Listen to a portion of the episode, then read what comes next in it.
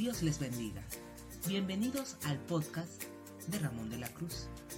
Un momento de aprendizaje en la palabra de Dios. Dios le bendiga comunidad. Les habla su hermano y discípulo de Cristo, Ramón de la Cruz. En este día quiero compartir como de costumbre y semanalmente un mensaje con cada uno de ustedes. Un mensaje en el cual queremos llevar y desarrollarlos hasta el punto tal de que podamos entender la esencia y que de paso ustedes allá donde se encuentran en sus hogares puedan sacar sus propias conclusiones. Tú que me estás viendo a través de este video en cualquiera de las plataformas que se encuentran disponibles, ya sea YouTube y las demás plataformas auxiliares, o si estás escuchando este podcast a través de Spotify, Google Overcast, Apple Podcast, Anchor y demás con la cuenta arroba RDLC, Ramón de la Cruz. Yo quiero que en este momento nos acompañes a que evaluemos el tema de la semana. Ustedes saben que nosotros estamos desarrollando la serie que hemos titulado Sana Doctrina con el tema La vida siempre prevalecerá. Ese es el tema de la semana. Y yo tengo tres interrogantes que yo quiero discutir con cada uno de ustedes, de manera tal que podamos nosotros sacar la esencia del mensaje. La primera interrogante es la siguiente. ¿Por qué ha crecido ese ensañamiento contra la vida? ¿Por qué a medida que han pasado las décadas ha crecido ese sentimiento de ir en contra de la vida? Una conducta que es antinatural, dicho sea de paso. La segunda interrogante es, ¿por qué se mueve, por qué se promueve tan energéticamente la muerte sobre la vida a nivel mundial? Y la tercera y última interrogante, ¿cómo surge este retroceso humano en la forma de pensar de nosotros los seres humanos? Esas son las tres interrogantes que en el día de hoy vamos a estar desarrollando. Antes de iniciar, yo quiero mandar un fuerte saludo a toda esa comunidad que nos sigue globalmente. Queremos darle la formal bienvenida a los habitantes de Perú, a todos aquellos personas que nos escuchan desde el Perú. Es un placer, un honor, la gloria sea para el Señor, que sintonicen semanalmente con nosotros. De paso, mandarles un saludo a todos aquellos que nos siguen desde Estados Unidos, desde los estados de Florida, los estados de New York, New Jersey, Texas, aquella comunidad de Texas que estuvimos allá el año pasado. Es un placer que estén siempre con nosotros. Aquí los tengo. Aquí los tengo. Desde Ohio, Washington, Texas, Virginia, New Jersey, Oregon, Illinois, California, Florida, New York, Pennsylvania, South Carolina. Es un fuerte, fuerte abrazo a todos ustedes por sintonizar semanalmente con nosotros. Es un placer. También queremos enviarle un saludo a los, nuestros compatriotas de la República Dominicana, desde Santo Domingo, la capital de la República. Un abrazo fuerte, gracias por el apoyo. También queremos mandarle un saludo aquellas personas que se encuentran en Francia. Yo les dije anteriormente que voy a tener que hacer un curso del idioma francés para poder pronunciar correctamente las provincias que aquí me arroja la data donde nos están sintonizando. No los pronuncio por no faltarle respeto y que mi mala pronunciación no sea objeto de ofensa para ustedes, pero a todos aquellos que nos siguen desde alrededor de siete provincias 2, 4, 6, 8 provincias, estados de Francia. Le mandamos un fuerte abrazo. Gracias por el apoyo. Dios le bendiga a todos. También desde México, Alemania, Paraguay, desde Chile, Argentina nos escuchan. Desde la India, Colombia, Nicaragua, Costa Rica, Singapur, Israel, Guatemala, Japón y como les dije anteriormente, desde el Perú. Fuerte abrazo para todos ustedes. Es interesante cómo la comunidad discípulos de Cristo está creciendo cada día. personas que no se dejan influenciar por líneas particulares, sino que simple y exclusivamente ellos mismos son protagonistas de la investigación seria y responsable de los acontecimientos que han ocurrido y cómo podemos nosotros interpretarlos. Recordemos que la palabra de Dios fue una palabra escrita por hombres y para hombres. Cuando digo hombre me refiero a seres humanos. Y déjame repetirlo de nuevo para englobarlo a todos.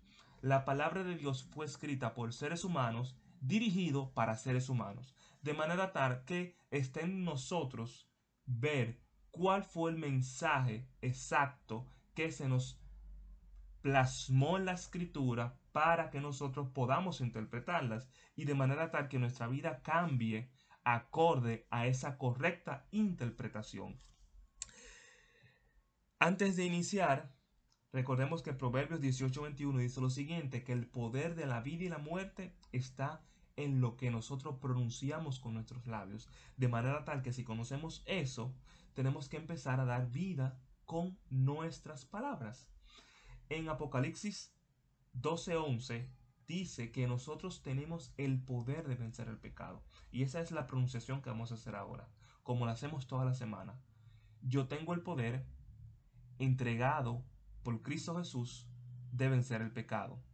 A través de la sangre derramada en la cruz del Calvario, por el mensaje que compartimos a los demás, por medio de nuestro testimonio y por la valentía de poner en riesgo nuestras vidas hasta el punto de poder perderlas por causa de nuestro amor y sacrificio que hacemos por nuestro Señor Jesús. Amén.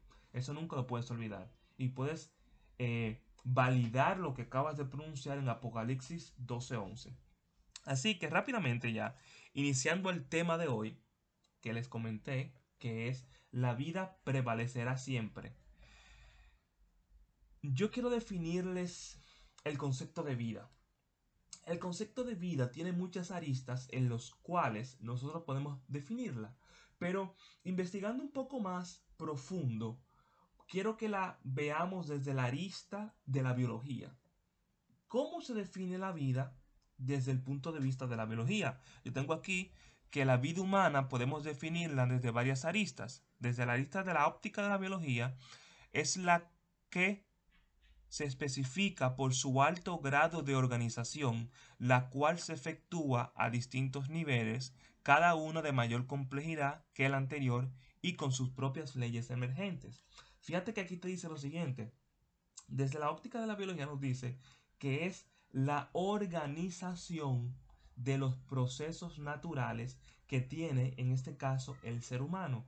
De manera tal que si no hay organización en esos procesos, no hay vida. Eso es muy importante que tiene que tomarlo en cuenta.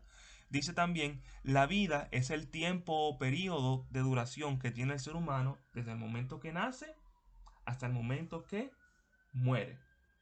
Ahora bien, ahora bien, desde tiempos memorables, desde tiempos memorables nosotros hemos visto que las civilizaciones siempre han luchado por preservar la vida de sus seres queridos, de las personas allegadas a, a ellos.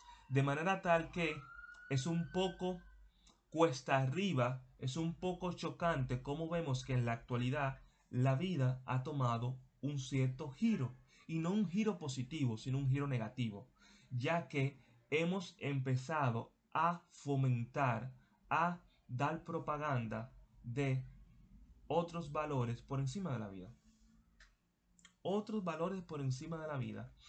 Y eso es lamentable, lamentable. Mi nación en estos momentos se encuentra en un debate sobre el tema de si el aborto debe ser aprobado bajo ciertas circunstancias. Y yo voy a llegar allí en unos, en unos momentitos, pero me choca y me, me pega fuerte el tema de que nosotros estemos evaluando desde qué punto de la gestación se le puede considerar ser humano a una persona. Y eso es un poquito eh, delicado de entender porque el ser humano no es la suma de procesos hasta llegar a un punto final. El ser humano es ser, es ser humano desde el momento en que ocurre la fecundación. O sea, yo te garantizo que la mayoría de las personas no conocen el proceso biológico natural del ser humano, cómo un ser humano se forma. Y esas personas son aquellas las cuales están apoyando la, el cese del proceso biológico natural de una persona. Y es lamentable cómo están siendo financiadas por organismos nacionales e internacionales en base a una plataforma de ignorancia. ¿Por qué digo una plataforma de ignorancia? Porque la sociedad de hoy en día, la generación de hoy en día, no tiene información, no tiene dato en su cabeza. Es una generación que me duele porque soy parte de esa generación. Es una generación ignorante. Es una generación que no lee. Es una generación que no investiga. Y es muy fácil, es maleable para sumarse a movimientos, a pensamientos, a ideologías que van totalmente en contra de la naturaleza humana. En contra de la naturaleza humana. Y no es que seamos partidarios de líneas políticas específicas o partidarios de corrientes religiosas específicas. Porque yo dije anteriormente, esto no son, eh, esto no son eh, características o condiciones de personas partidarias. Estos no son asuntos políticos ni son asuntos religiosos. Estos son asuntos de vida. Estamos hablando sobre la prolongación, sobre la continuación que nuestros antepasados habían tomado como normal. Nosotros queremos retroceder eso. Nosotros queremos detener el avance de la, eh, del desarrollo humano queremos detener el avance del desarrollo humano. Y eso es muy lamentable porque la mayoría de las personas que apoyan estos movimientos son jóvenes.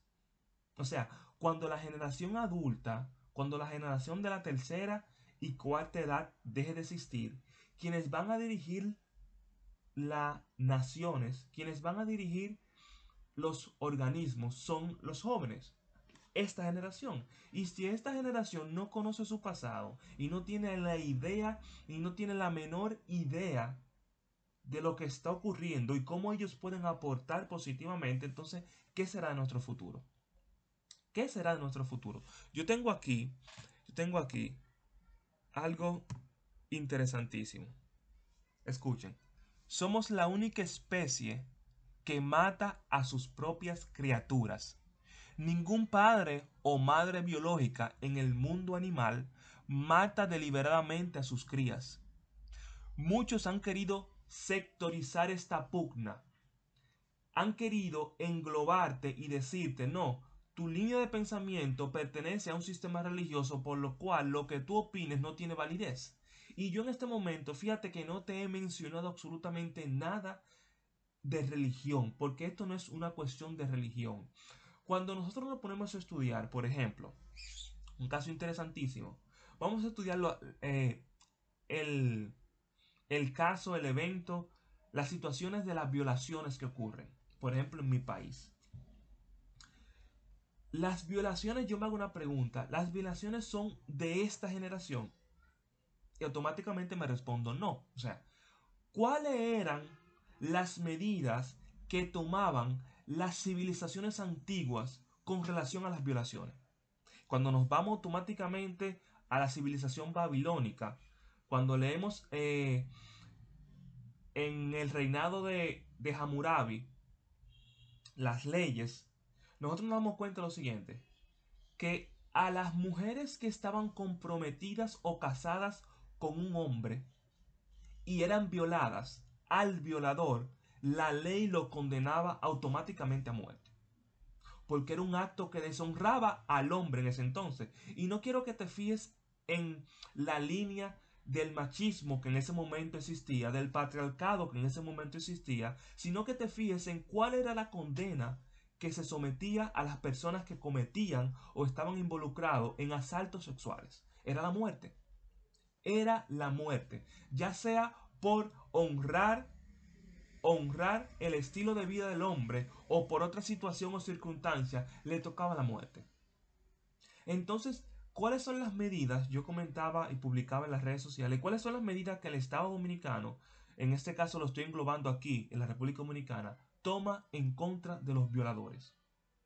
Aquí una persona que viola a una menor de edad se le da entre 10 a 15 años. Pero fíjate lo siguiente, fíjate lo siguiente. Si esa persona tiene una buena conducta, si esa persona tiene buena influencia, esos 10 o 15 años, vamos a suponer que le dieron 15 años, a la mitad del ciclo que cumpla, él puede optar por una liberación eh, por buena conducta.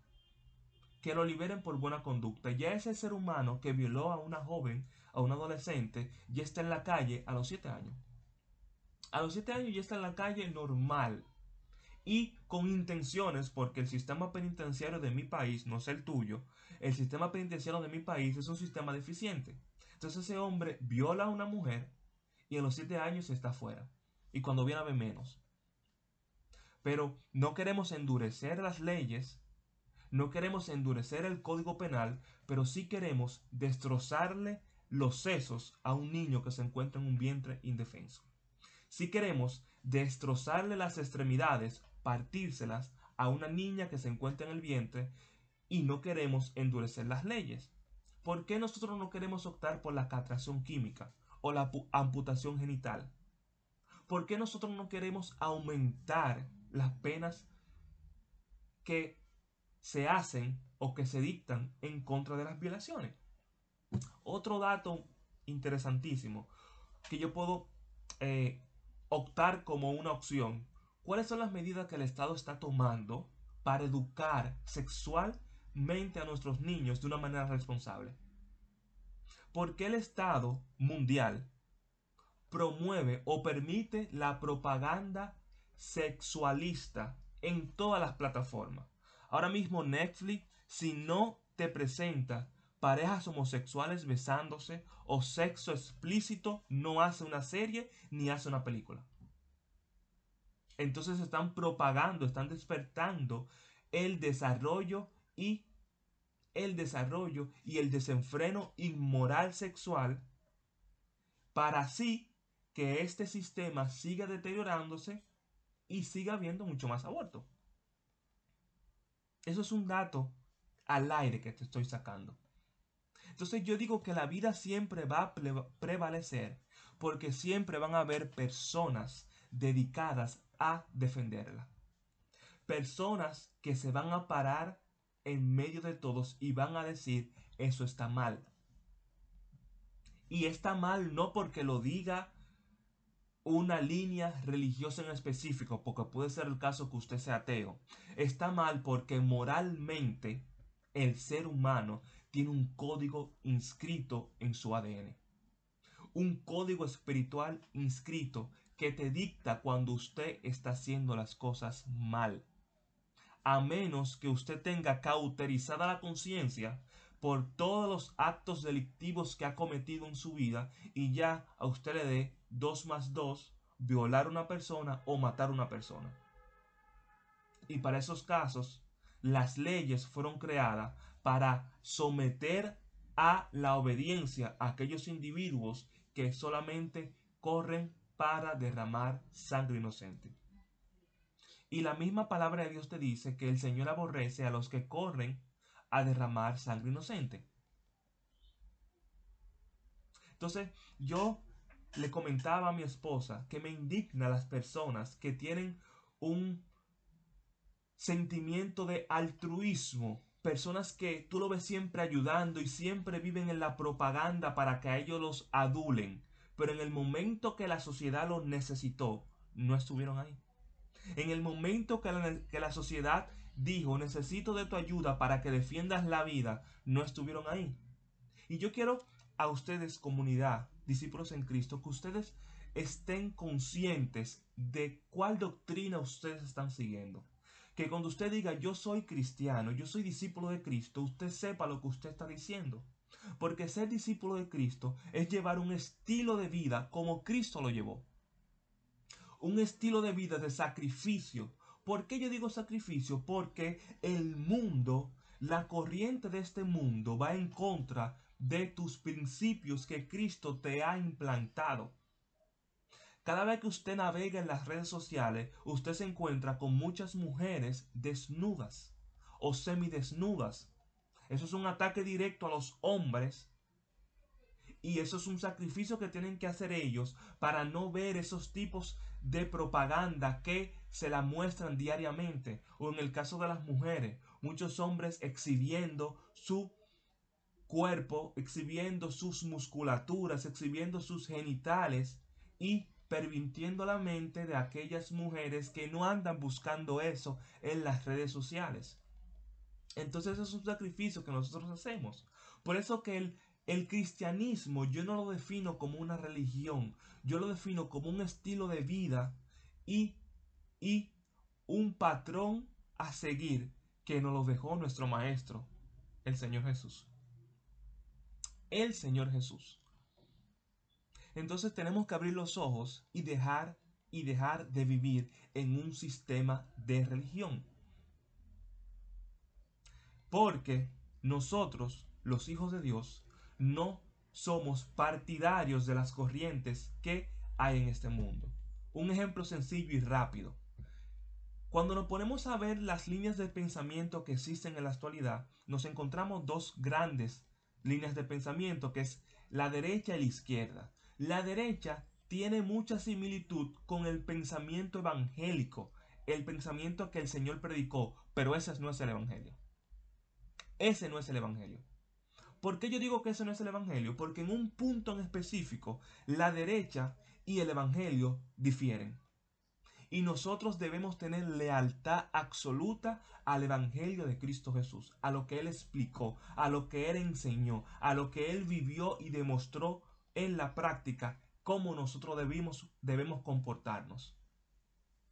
Aunque la derecha tiene corrientes y tiene lineamientos parecidos al Evangelio y en cierto punto coinciden, no son lo mismos. Por eso el cristiano no puede ser partidario de esas corrientes, no puede tener una lacta absoluta a esas corrientes. Porque en estos momentos en los cuales la República Dominicana está tratando de ganar en el Senado y en la Cámara de Diputados la penalización del aborto, nuestra línea de corriente debe ser basado en la palabra de Dios. Nuestro Dios es un Dios de vida y no de muerte. Yo entiendo que debemos endurecer las leyes que castigan las violaciones, que castigan los incestos, que, que, castigan, perdón, los asaltos sexuales. Eso hay que endurecerlo y es válido. Y el Señor permitió las leyes para frenar el pecado. Las leyes, por si no lo sabes, fueron creadas para detener el avance desenfrenado del pecado. Sin leyes viviríamos en una anarquía y la anarquía es un desorden y Dios no es un Dios de desorden. En Génesis podemos encontrar que cuando Dios empezó a crear, empezó a organizar. En Génesis podemos ver que cuando Dios creó a Adán ya todo estaba organizado. Dios es un Dios de orden y es un Dios de vida. Si tú te lees Deuteronomios 25-22, tú te vas a dar cuenta que, que todas las civilizaciones, todos los pueblos de Mesopotamia tenían un código moral común. En Babilonia, como le mencioné, a los violadores lo mataban. En Deuteronomios 25 desde el capítulo 25 y el versículo 22 en adelante, te describe cuál era la pena que se le daba a los violadores. Y en este caso eran apedreados, eran, eran quitados del pueblo. ¿Por qué? Porque habían cometido un acto, una abominación delante del Señor y delante de los hombres. Porque quien pone las leyes morales es Dios. Quien determina qué está bien y qué está mal es el Señor. Ahora, no podemos ser religiosos y no podemos cegarnos ante eventos y circunstancias específicas. ¿A qué me refiero? A lo siguiente, hay condiciones, hay situaciones en las cuales la mujer, por una u otra razón, el, el niño o la niña que lleva dentro pierde la vida, se muere. En esos casos, ella no puede tener ese niño.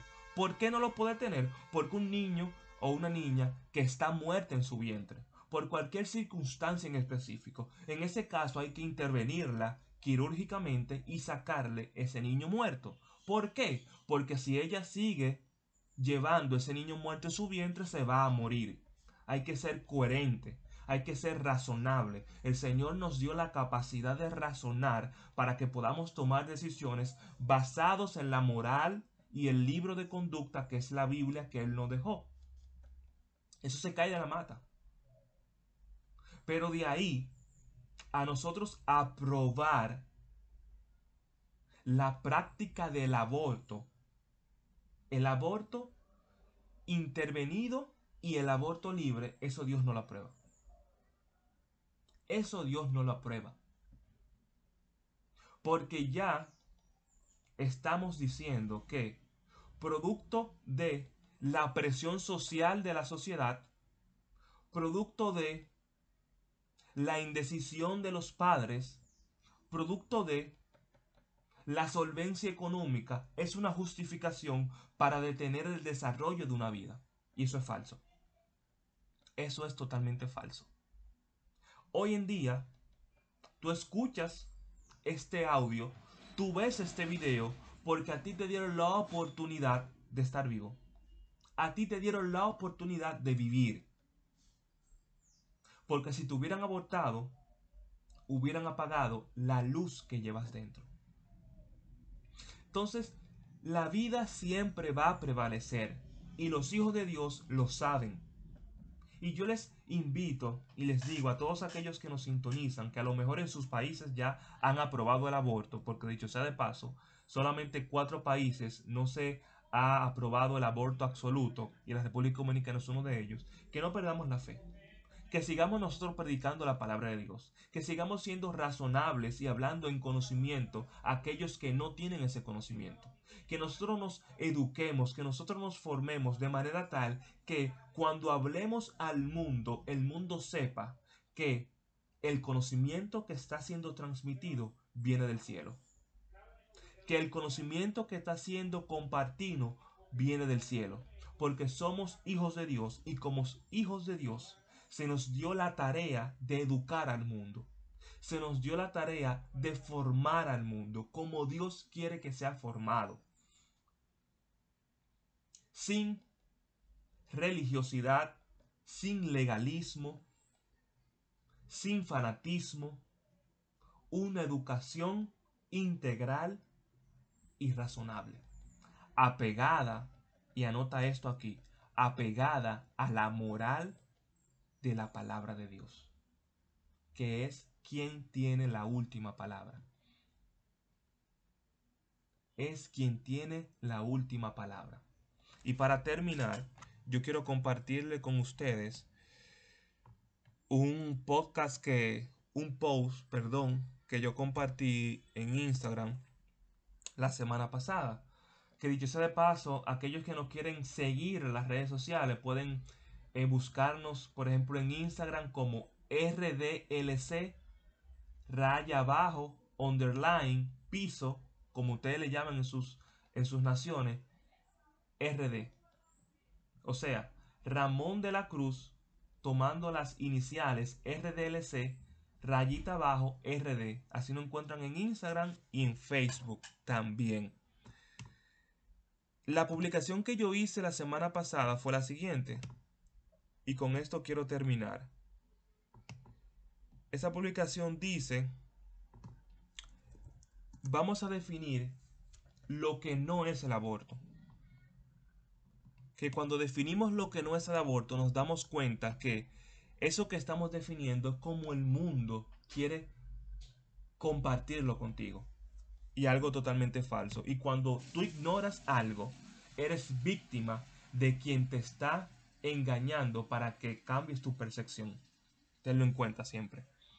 Aquí yo tengo en este podcast, perdón de nuevo, en el post, lo siguiente. Lo que no es el aborto.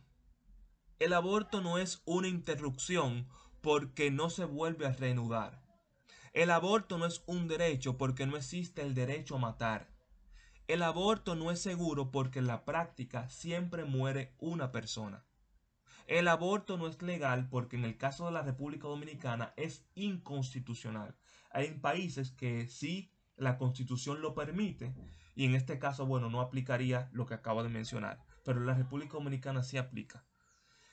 El aborto no es libre porque alguien no eligió.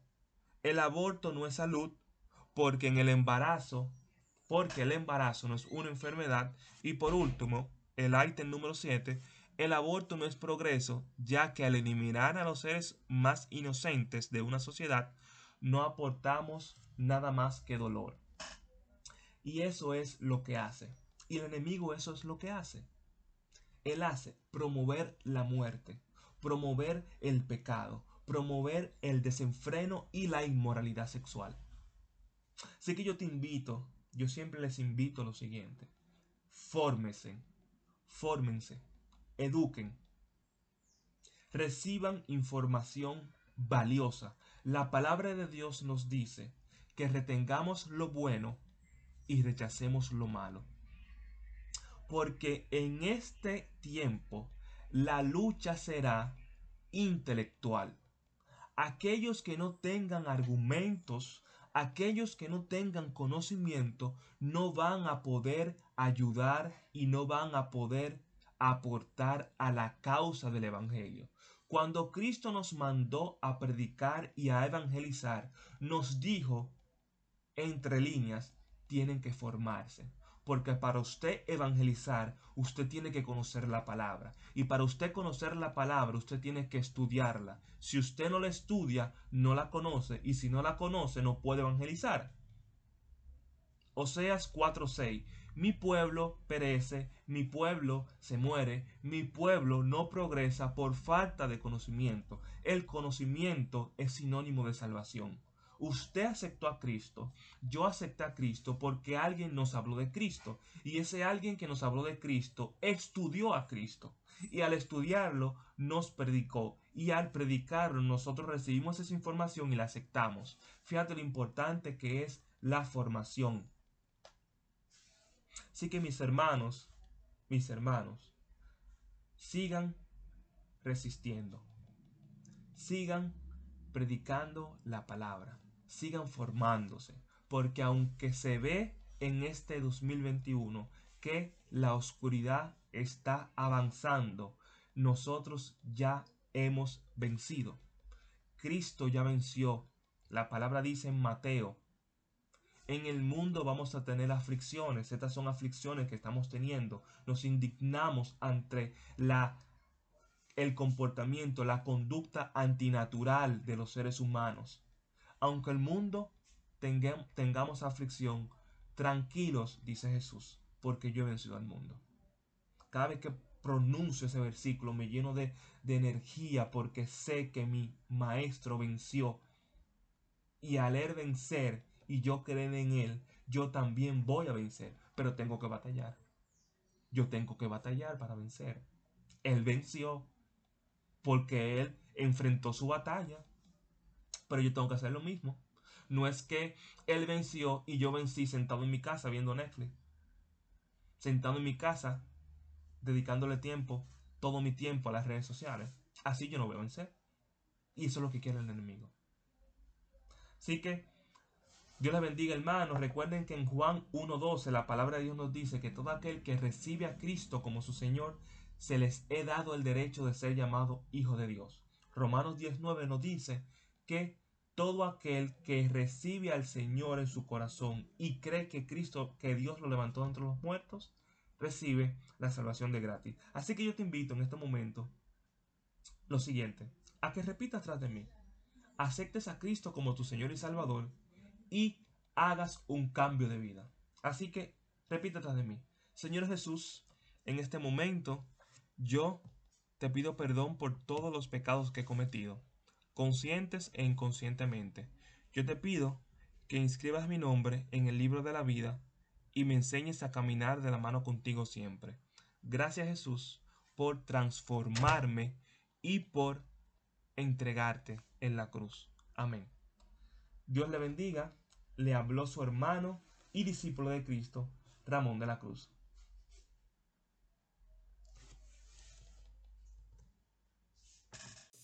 Gracias por escuchar el podcast de su hermano y discípulo de Cristo, Ramón de la Cruz. Forma parte de la red global de discípulos en Cristo. Comenta, comparte, evangeliza. Dios te bendiga.